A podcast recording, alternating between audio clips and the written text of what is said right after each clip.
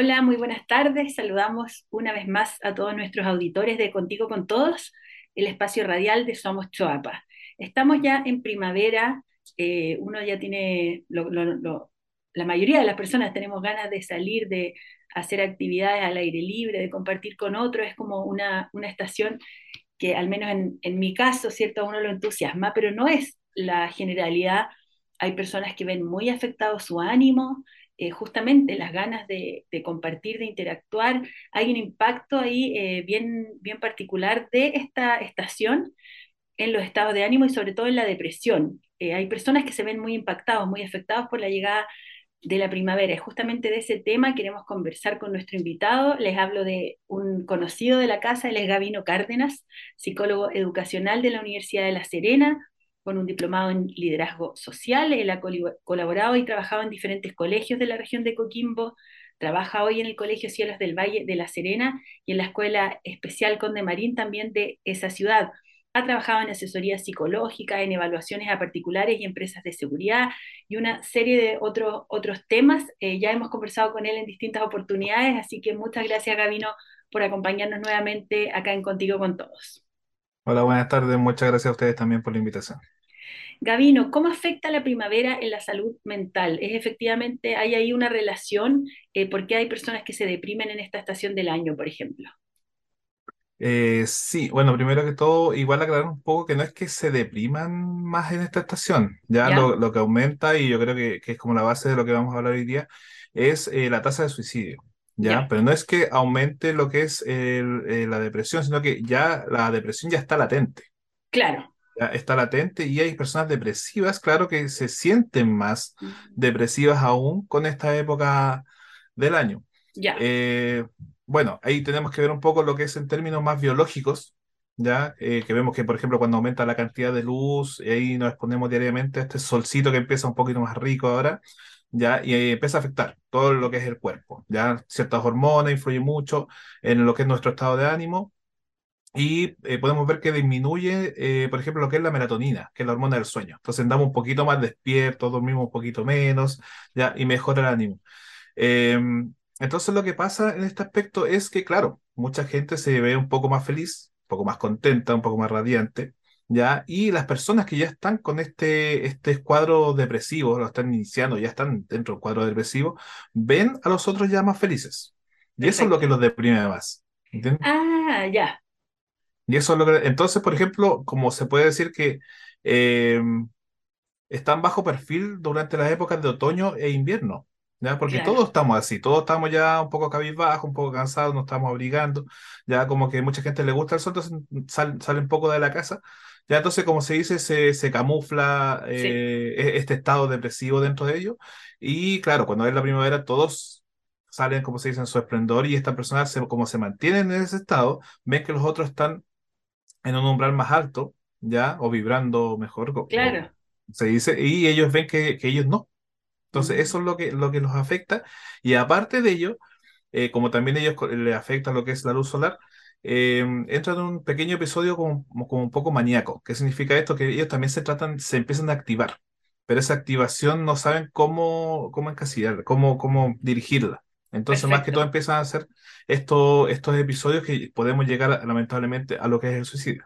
Súper buen punto, porque en el fondo, si entiendo bien de lo que tú nos planteas, no es que surja una depresión en esta época, sino que son personas que ya vienen con un estado latente depresivo, se puede agravar al ver, al contrastar de repente con, con este, este otro sentimiento que describíamos al principio de personas que empiezan a salir más, a disfrutar más del día, a generar más acciones y actividades sociales, y ahí se va notando más, ¿cierto?, este retraimiento o estas pocas ganas también de socializar de algunos.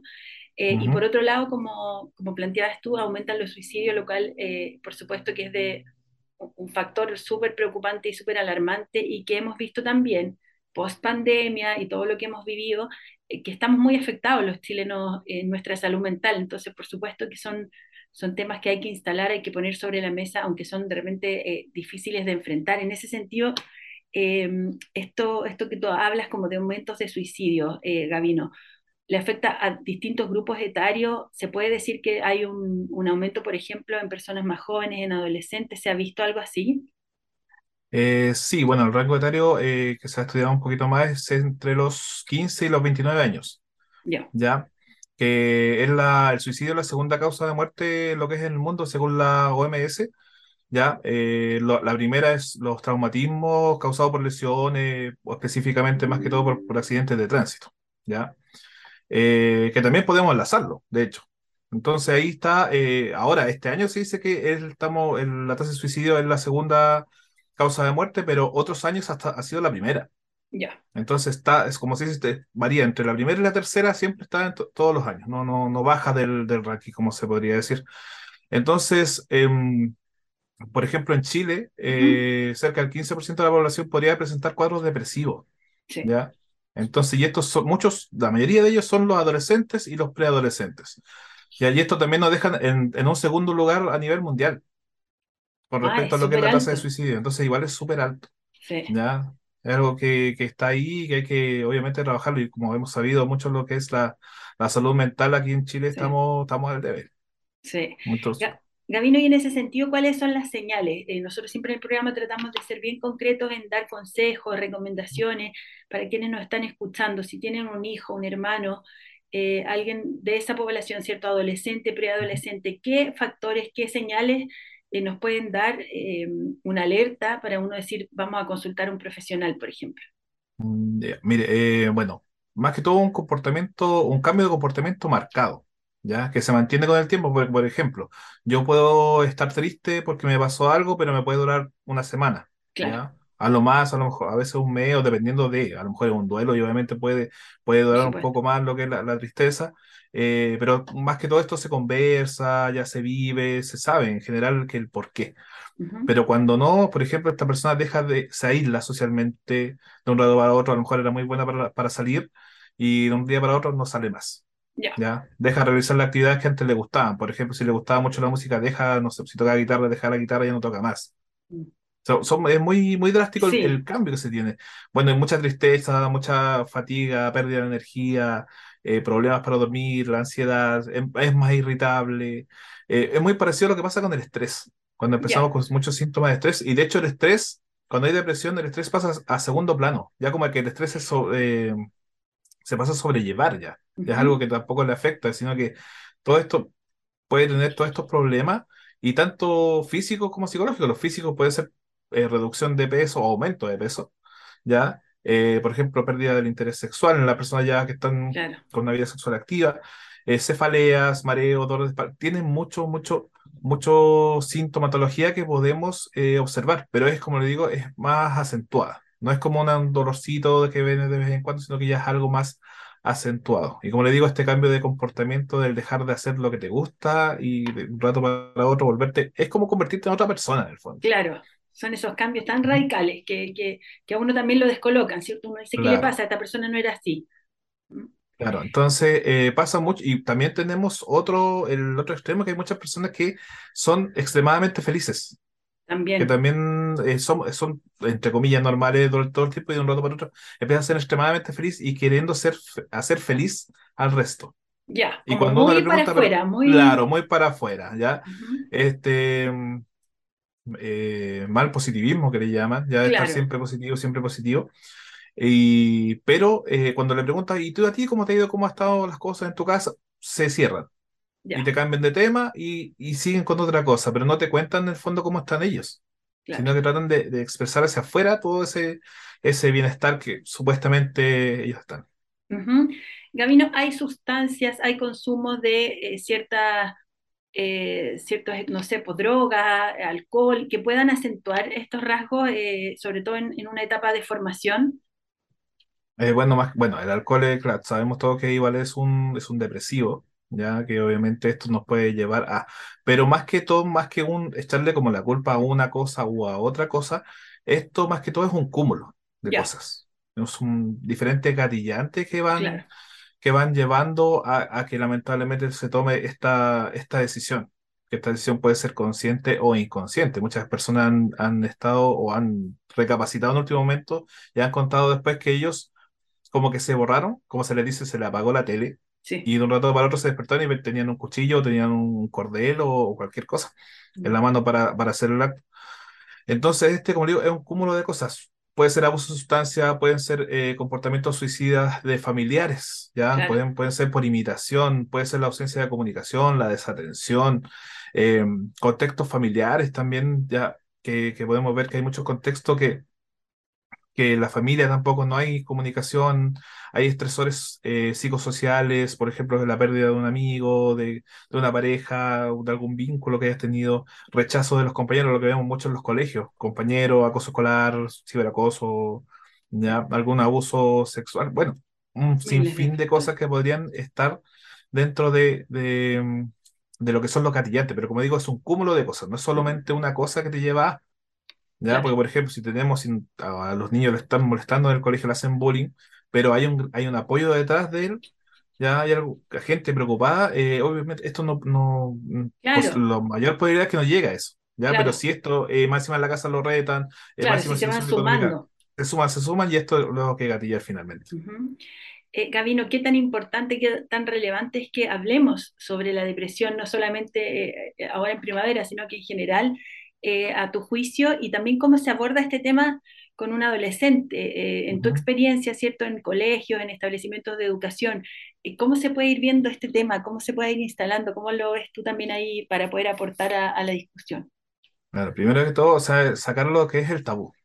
de esto, porque hoy, no sé, hablamos de, de, Sí, de- de drogadicción, por ejemplo, no, que no se puede hablar de drogadicción con los niños porque ellos pueden volverse drogadictos. Sí. Eh, sexualidad, no, porque van a empezar a tener sexo, eh, Mm, relaciones sexuales anticipadamente. Lo mismo pasa con esto, con la depresión, con lo que es el suicidio. Si hablo del suicidio con los niños, se Se piensa que ellos van a buscar las formas de suicidarse y, y no. Tenemos que sacarnos ese tabú de encima y empezar a hablar los temas como son. Empezar a hablar de que la depresión se forma por esto, sacar eso también de que es moda, porque hay veces que estos trastornos se han vuelto moda. Como no, es que yo soy bipolar, soy depresivo. También va a hablar de que estos son, son síntomas, son enfermedades mentales que son, que tienen que ser tratadas y es algo grave. No es algo pasajero que ya, ah, porque yo me considero depresivo o porque me considero bipolar. Entonces Claro, empezar a hablarlo de ese aspecto. Eh, y más que todo también eh, con una actitud más acogedora con los adolescentes eh, frente a ellos, demostrarles que uno, y lo que hemos hablado anteriormente en otras entrevistas, de demostrarles que uno tiene la empatía, que uno está abierto a lo que ellos nos puedan decir, a todas sus problemáticas. claro. Entonces, empezar, empezar por ahí, empezar a, a conversar, no solamente a, a decir eh, de esta forma, no, es que mira, eh, tal persona salió de la depresión y es, ahora es grande, es exitoso, no, o sea, no sacamos nada con mostrarle una historia porque a lo mejor no, no va a ser su mismo contexto. Tenemos que dejarlos a ellos que, que se expresen. Y Qué empezando por ahí, yo creo que podemos tener un, un buen camino en base para que, para poder salir de, de- y si el día de mañana de la depresión, en caso que la tengan, puedan pedir ayuda.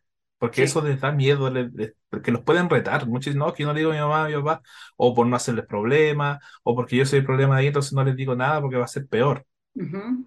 Entonces, Qué si importante dejamos eso, ¿ah? De mantener esa, ese vínculo, esa comunicación y esa confianza en que un joven pueda pedir ayuda, pueda, que, que no crea que eso va a causar un problema, sino que es la búsqueda justamente de, de una solución a lo que él está viviendo.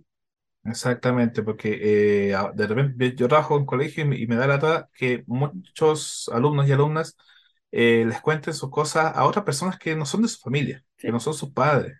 Es que me da vergüenza, es que no sé qué decirles, que capaz que me rete. Entonces, ¿pero qué pasa en esa familia?